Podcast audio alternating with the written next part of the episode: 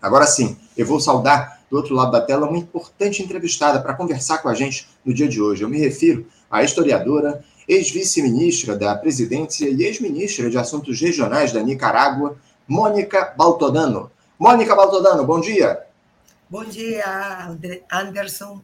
Muchas gracias por estar, eh, invitarme a estar en tu programa Faixa Libre. Estamos a tus órdenes. Eu que agradeço, Mônica, por você se dispor a conversar com a gente aqui no dia de hoje. Muito obrigado. Eu quero registrar a alegria de a gente recebê-la aqui no nosso programa em uma entrevista organizada pela nossa produtora, a Cláudia Abreu. Cláudia Abreu, só para registrar aqui aos nossos espectadores que não conhecem a Mônica, a Mônica é natural da Nicarágua, participou de lutas estudantis no, no, final, no final lá dos anos 60, também integrou a Frente Sandinista de Libertação Nacional aos 18 anos, foi prisioneira da ditadura de Anastácio Somoza e torturada em 1977 e 1978. Foi uma das três mulheres comandantes da guerrilha que derrubou a ditadura Somoza em 1979 e no governo revolucionário ocupou os cargos de vice-ministra da presidência, como eu citei aqui, e ministra de Assuntos Regionais da Nicarágua na década de 1980. Desde 2021, a Mônica vive exilada na Costa Rica e está entre os mais de 300 ativistas que perderam a nacionalidade e os bens por ordem do presidente Daniel Ortega. Mônica está no Brasil denunciando a violação dos direitos humanos na Nicarágua, informando parlamentares, jornalistas, estudantes e dirigentes sociais e políticos, além de realizando palestras em universidades sobre a situação do seu país natal com a suspensão de todas as garantias democráticas da liberdade de informação, de pensamento, de organização, de religião, de reunião, de expressão e mobilização, que acabou culminando com a expatriação de 317 nicaragüenses. Mônica, aqui no Brasil nós temos acesso ao que acontece na Nicarágua, mas a partir do que nós ouvimos da cobertura da grande imprensa, da mídia corporativa, são raras as vezes em que temos a oportunidade de dialogar com alguém que viveu de perto os efeitos do regime de Daniel Ortega. Eu gostaria que você começasse, Mônica, por favor, nos explicando justamente isso. O que é viver na Nicarágua hoje sob o regime de Daniel Ortega? Sí, Anderson, andamos en Brasil precisamente para poder dar informaciones directas de lo que está pasando en nuestro país. desde el año 2018, en que la población se manifestó en contra de unas reformas a la seguridad social que disminuían los, los, las pensiones de los jubilados e incrementaban la cuota a pagar por los trabajadores eh, desde esas protestas, el gobierno de Daniel Ortega, que quien había regresado a la presidencia en el año 2007, eh, reprimió duramente las protestas, duramente las manifestaciones, y esa represión lo que hizo fue incrementar aún más el rechazo eh, de los pobladores quienes levantaron barricadas y pusieron eh, tranques en distintas carreteras para protegerse también de la bala y de, la, de los golpes y de la represión que había desatado la policía. Al final de esa jornada eh, de, resistencia y sublevación, eh, quedaron asesinados 355 personas, la mayoría jóvenes, pero también habían niños y habían este, ancianos. Esta cifra es la que dio al final la Comisión Interamericana de Derechos Humanos. Algunos organismos eh, en que, eh, expresan que fueron más aún eh, los, los muertos. Quedaron 2.000 personas heridas, protestantes sin sus ojos. Quedaron en esas jornadas más de 800 presos políticos. Pero además, eh, ya en septiembre del año 2018, fueron suspendidas, suprimidos todos las garantías constitucionales y libertades que ya mencionaste. Dentro de ellas la libertad de movilización, la libertad de asociación, comenzaron a ser cerradas eh, por medio de la eliminación de las personerías jurídicas, pero también por medio de la ocupación militar de, la, de los escritorios de las organizaciones. Eh, más hasta el día de hoy hay 3.400 organizaciones que han sido suprimidas, principalmente organizaciones que defienden los derechos humanos, las organizaciones feministas, organizaciones que protegen a mujeres víctimas de la violencia, organizaciones que protegen los derechos de la niñez y de la adolescencia, organizaciones defensoras de los derechos de la naturaleza y el medio ambiente, pero también organizaciones religiosas eh, de monjas o religiosas que hacían trabajos de caridad y protección de enfermos, protección de, huérfanos, todas han sido cerradas. Y esto eh, ha ido eh, radicalizándose cada vez más.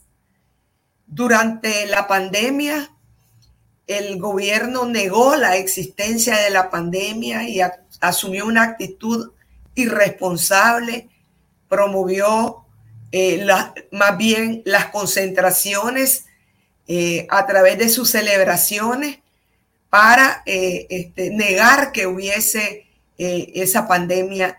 Y nunca ha presentado cifras reales de todos los que murieron producto de la irresponsabilidad con que manejaron el COVID-19.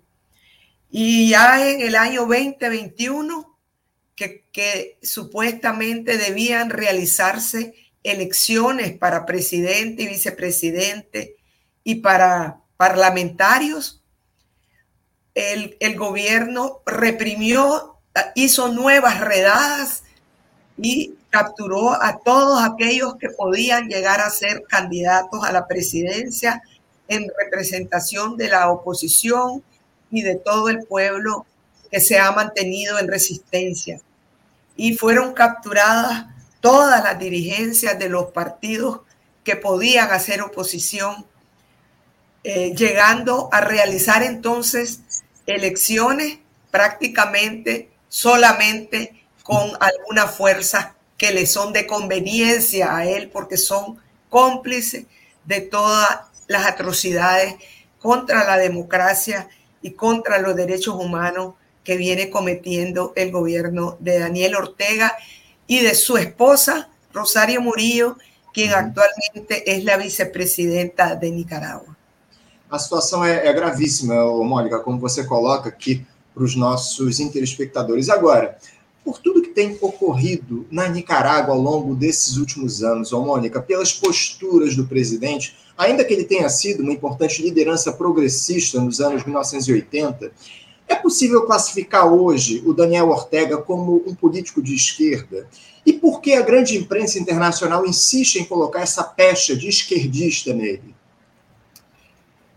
O governo de Daniel Ortega, eh, por todas as políticas que viene aplicando, incluyendo las que había tomado ya antes de ser presidente, donde con los votos de sus diputados aprobó la criminalización del aborto terapéutico, es decir, la, interrupción del embarazo, aun cuando está en peligro. La vida de la madre, fue criminalizado con los votos de Daniel Ortega en alianza con la jerarquía católica. Fueron los votos de Daniel Ortega los que favorecieron el Tratado de Libre Comercio con los Estados Unidos. Y todas las políticas que viene aplicando aún antes de llegar al gobierno en el 2007 son políticas que lo muestran realmente a la derecha. No es más de izquierda. Él decidió pactar, hacer un pacto, un, un acuerdo con el presidente Arnoldo Alemán, un presidente muy reaccionario, muy ultraderechista, incluso con vínculos con el somocismo, al que nosotros habíamos combatido con las armas en la mano en la década de los 70. Y eso lo, convierte a él de un, de un personaje que había sido parte de aquella lucha y aquella revolución de 1979 en su antítesis.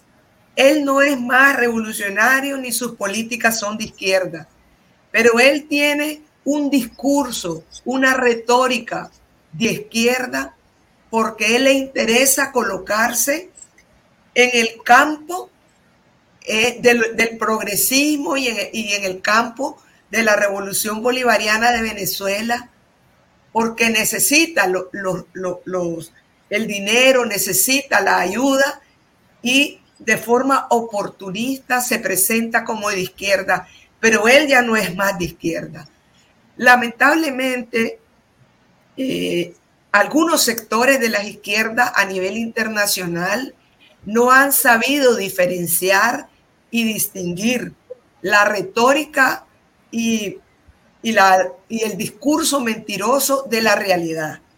Y los medios y los grandes medios de la derecha les interesa presentar a Daniel Ortega como de izquierda precisamente para desprestigiar a las izquierdas latinoamericanas que son opción de poder, que tienen, que son, eh, que compiten con las derechas, como ocurre aquí en Brasil. Les interesa presentar al gobierno de Daniel Ortega como un gobierno de izquierda para eh, atemorizar, para sembrar el temor entre los electores y entre, y entre la población de que las izquierdas van a hacer lo mismo que Daniel Ortega cuando lleguen al poder. Entonces es importante denunciar no solo que Daniel Ortega no es de izquierda, sino que también es un gobierno autoritario, dictatorial, que comete crímenes de lesa humanidad y que ya no representa los ideales, la programática revolucionaria que encabezó en aquellos años.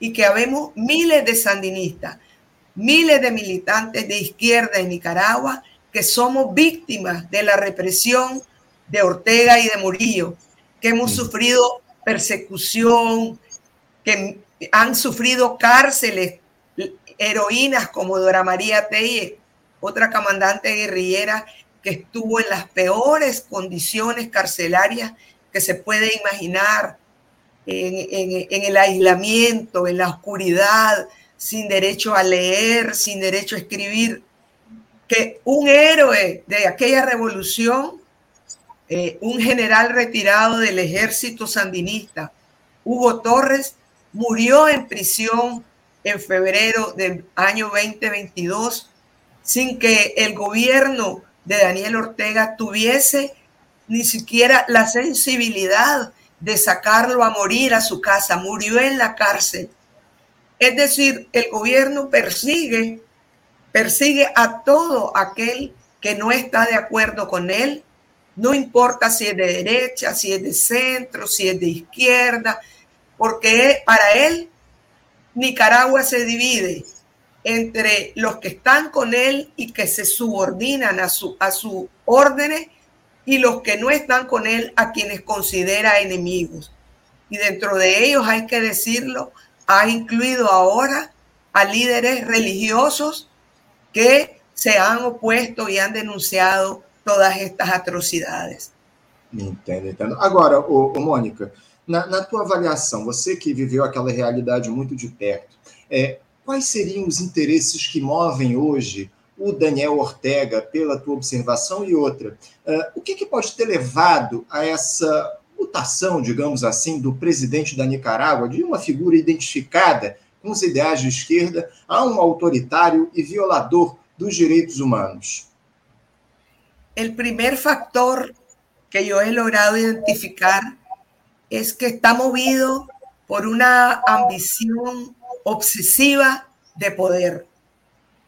Durante, desde 1979, solo él ha sido el candidato del Frente Sandinista de Liberación Nacional, una organización que fue una organización revolucionaria y que terminó convertida en un aparato electoral totalmente subordinada a un mando unipersonal, individualista, caudillesco y de alguna manera también mesiánico.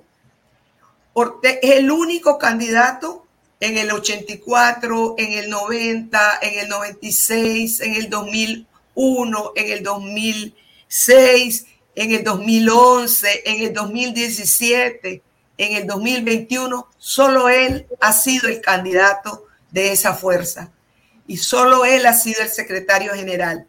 Y el control que logró de el Partido Frente Sandinista, expulsándonos a todos los que estábamos en desacuerdo con él, ahora lo transfiere al control totalitario del poder en Nicaragua. Ese es el primer factor, la obsesión de poder. Pero también porque en el transcurso de los años 1990, 99, él se convirtió en un adinerado, en una persona más con bienes y medios de producción, al igual que su familia. Y su pensamiento responde ahora a intereses de un burgués. Él tiene que defender los intereses económicos de él, de sus hijos, que se han convertido todos en dueños de canales de televisión, en dueños de empresas y de su grupo que le rodea.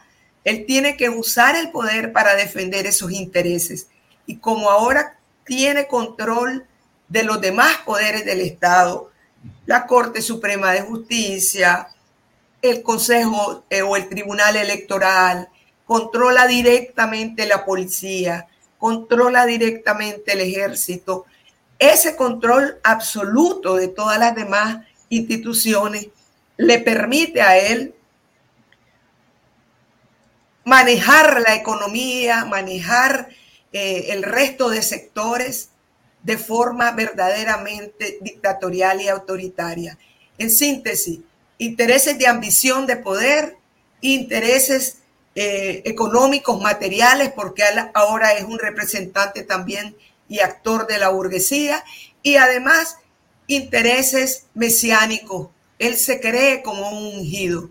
Yo creo que eh, en el caso de, de Nicaragua también asistimos a un fenómeno casi demencial, tal y como lo han calificado algunos líderes mundiales, porque hace todo lo que sea con tal de mantenerse en el poder y reproducir las condições materiais de sua existência.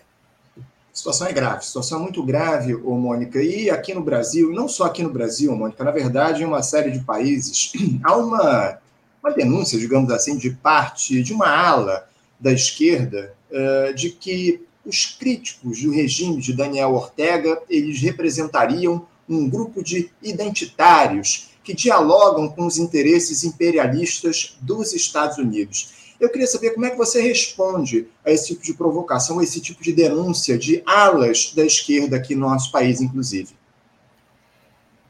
Lo primero es identificar claramente que Ortega en la de forma real mantiene estrechos vínculos con los Estados Unidos.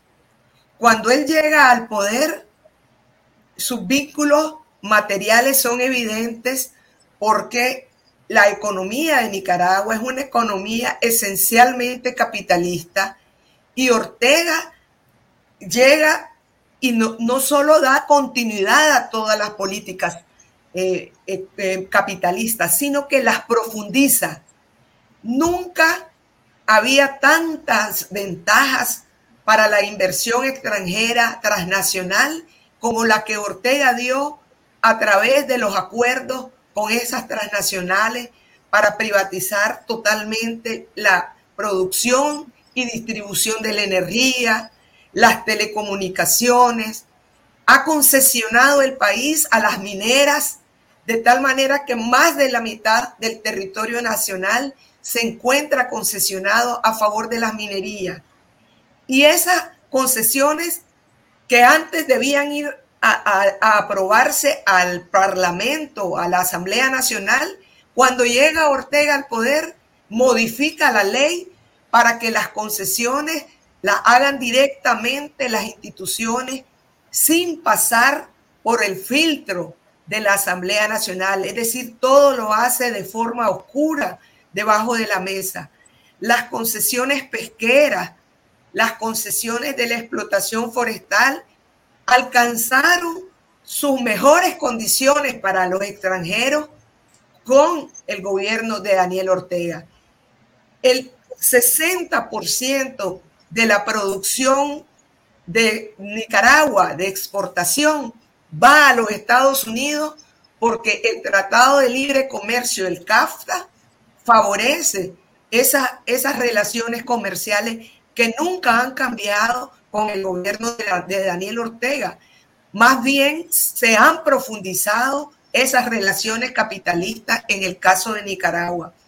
Y el caso más emblemático es el de una concesión que otorga Daniel Ortega a un empresario chino, no al gobierno de la República Popular China, no, a un empresario chino para construir un canal interoceánico por un monto de 50 mil millones de dólares para que el empresario chino fuera a buscar fondos a la bolsa de valores, o sea, al mejor postor, a la bolsa de valores de Nueva York, a la bolsa de valores de Shanghái, eh, a través de una red de empresas que fueron creadas en paraísos fiscales. Esa concesión entregaba el lago de Nicaragua, que es la reserva de agua más importante de Centroamérica, de agua dulce, la tierra de los campesinos, tierra de las comunidades indígenas. Y frente a esa concesión, por primera vez se levantó un movimiento campesino beligerante que fue fuertemente reprimido por el gobierno de Daniel Ortega. Esa es una concesión netamente capitalista que retrata el carácter eh, eh, no solo capitalista, sino proimperialista de parte de Daniel Ortega. Pero al igual que eh, cuando se presenta de izquierda, siendo que no lo es, también Daniel Ortega se presenta como antiimperialista, aunque no lo es. Tenía las mejores relaciones con los Estados Unidos, por ejemplo, en materia, eh, de, en materia migratoria. Eh, eh, convirtió a Nicaragua en un muro en el que no podían transitar los, los pobladores del sur que querían viajar a los Estados Unidos. O sea, súper dócil, dócil al, eh, a las políticas migratorias de los Estados Unidos. De manera que han tenido las mejores relaciones. Y ahora lo que hay de parte de él una retórica antiimperialista y de alguna manera de parte de los norteamericanos, también una retórica anti-Ortega, pero que en la práctica tiene muy poca, eh, muy poca eh, fuerza realmente. Por eso es que nosotros creemos que eh, hay que denunciar esta situación y hay que demandar que el sur y particularmente los gobiernos progresistas, como ya han comenzado a hacer, como ya hicieron el gobierno de Boric, el gobierno de Petro, eh, se manifieste en contra de las violaciones de los derechos humanos, en contra de este gobierno mentiroso, en contra de, la defensa de los derechos de, los derechos eh, de las grandes transnacionales y se manifiesten a favor del pueblo nicaragüense. Mônica, para a gente encerrar aqui o nosso papo, que a gente, o nosso tempo está se esgotando aqui, você vê alguma possibilidade de os ideais revolucionários serem estabelecidos na Nicarágua? Porque não há oposição efetiva ao Daniel Ortega nesse momento, não é isso? E outra, você defende uma ação da comunidade internacional para tentar restabelecer a normalidade do regime político nicaragüense?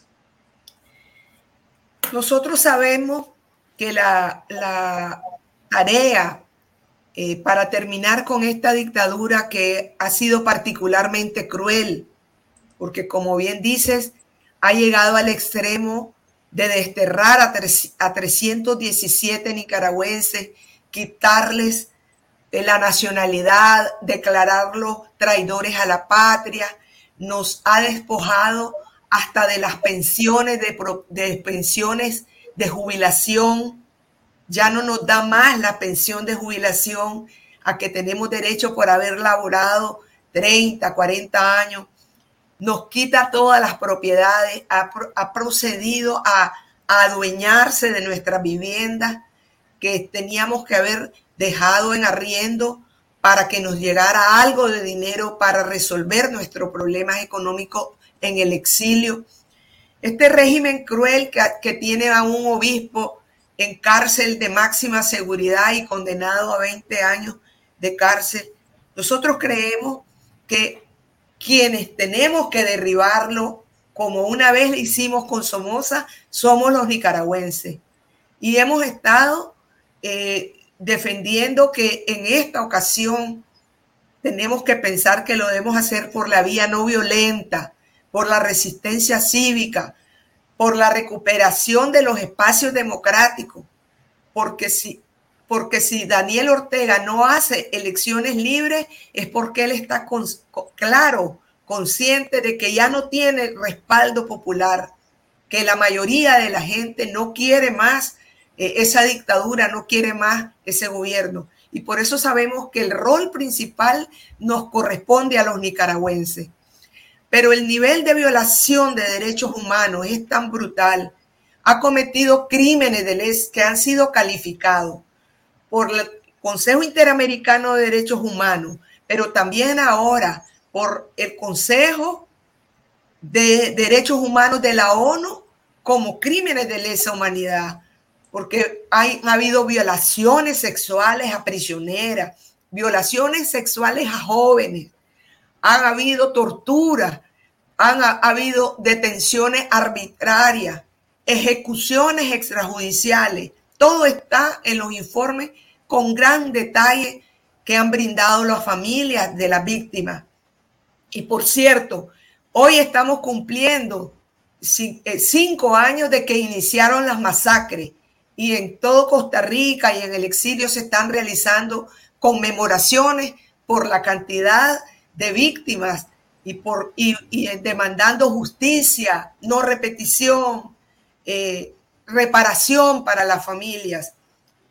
Nosotros estamos convencidos de que ese es el camino, pero también estamos convencidos que necesitamos de la solidaridad internacional y queremos que en el sur haya eh, más solidaridad, que brindar más información para que se fortalezca también en Nicaragua la izquierda y las posiciones que no solamente plantean desplazar a Daniel Ortega del poder, sino avanzar en las transformaciones que necesita la sociedad nicaragüense y que quedaron inconclusas las libertades para las mujeres, el retorno, eh, el derechos eh, de, la diversidad sexual, retornar a, y rescatar el derecho de la, derechos de la naturaleza, la lucha contra el extractivismo, la defensa de los intereses de los indígenas que están siendo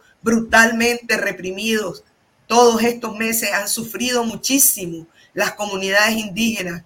Derechos eh, inalterables para que podamos denunciar y luchar dentro de nuestro país sin tener que ser expulsados.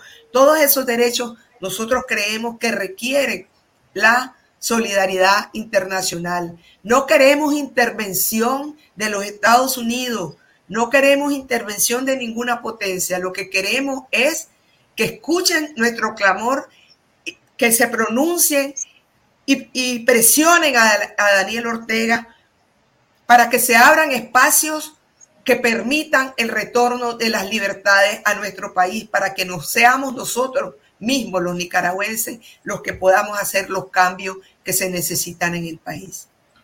Mônica Baltodano, quero te agradecer muito a tua importante entrevista para nós aqui no Faixa Livre no dia de hoje. É muito importante a gente estabelecer esse diálogo para entender um pouco melhor da situação na Nicarágua a partir da experiência de alguém que viveu esse momento, alguém que foi afetado diretamente pelo autoritarismo, pelo regime de Daniel Ortega. Eu quero te parabenizar pela resistência, pela força e desejar para você sorte na tua luta aí, na denúncia do regime do Daniel Ortega. Muito obrigado, ô, ô Mônica, pela tua participação aqui. Eu te desejo um ótimo dia e deixo um abraço forte. Obrigado, Anderson. Muchas gracias também a todos os televidentes. Um abraço para você.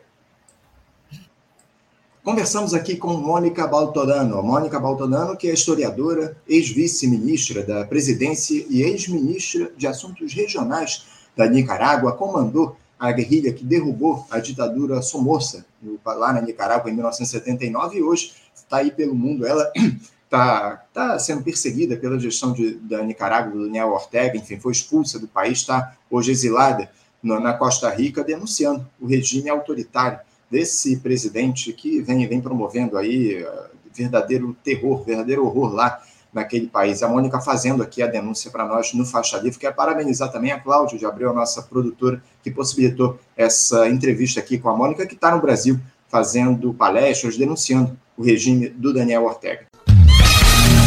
Você, ouvinte do Faixa Livre, pode ajudar a mantê-lo no ar. Faça sua contribuição diretamente na conta do Banco Itaú, agência 1964, conta corrente 0300 4 dígito 1.